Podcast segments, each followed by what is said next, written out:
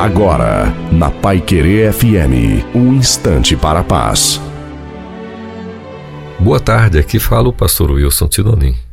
Como bem sabemos pela Bíblia, por mais de 40 anos o povo de Israel ficou no deserto e para seu sustento Deus providenciou o maná, que sendo a espécie de um granulado, continha todos os valores de uma alimentação completa. Como se fosse um leite materno numa proporção adulta, né? Gente, a cada dia o maná era a primeira coisa que o povo de Israel tinha que pegar no deserto. Era preciso sair da tenda para pegar. Isso fala de ação, atitude. Por cair no chão era preciso se encurvar para pegá-lo. Isso lembra humildade e esforço. Quanto mais a pessoa se encurvava, mais maná pegava. Nosso maná hoje é Cristo.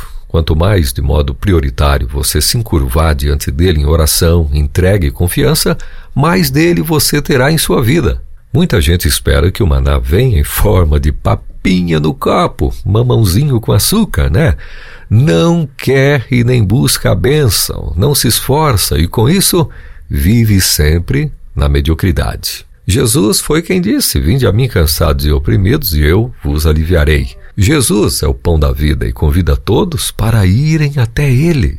Então você sai do seu normal, busque o pão de cada dia e viva melhor. Amém.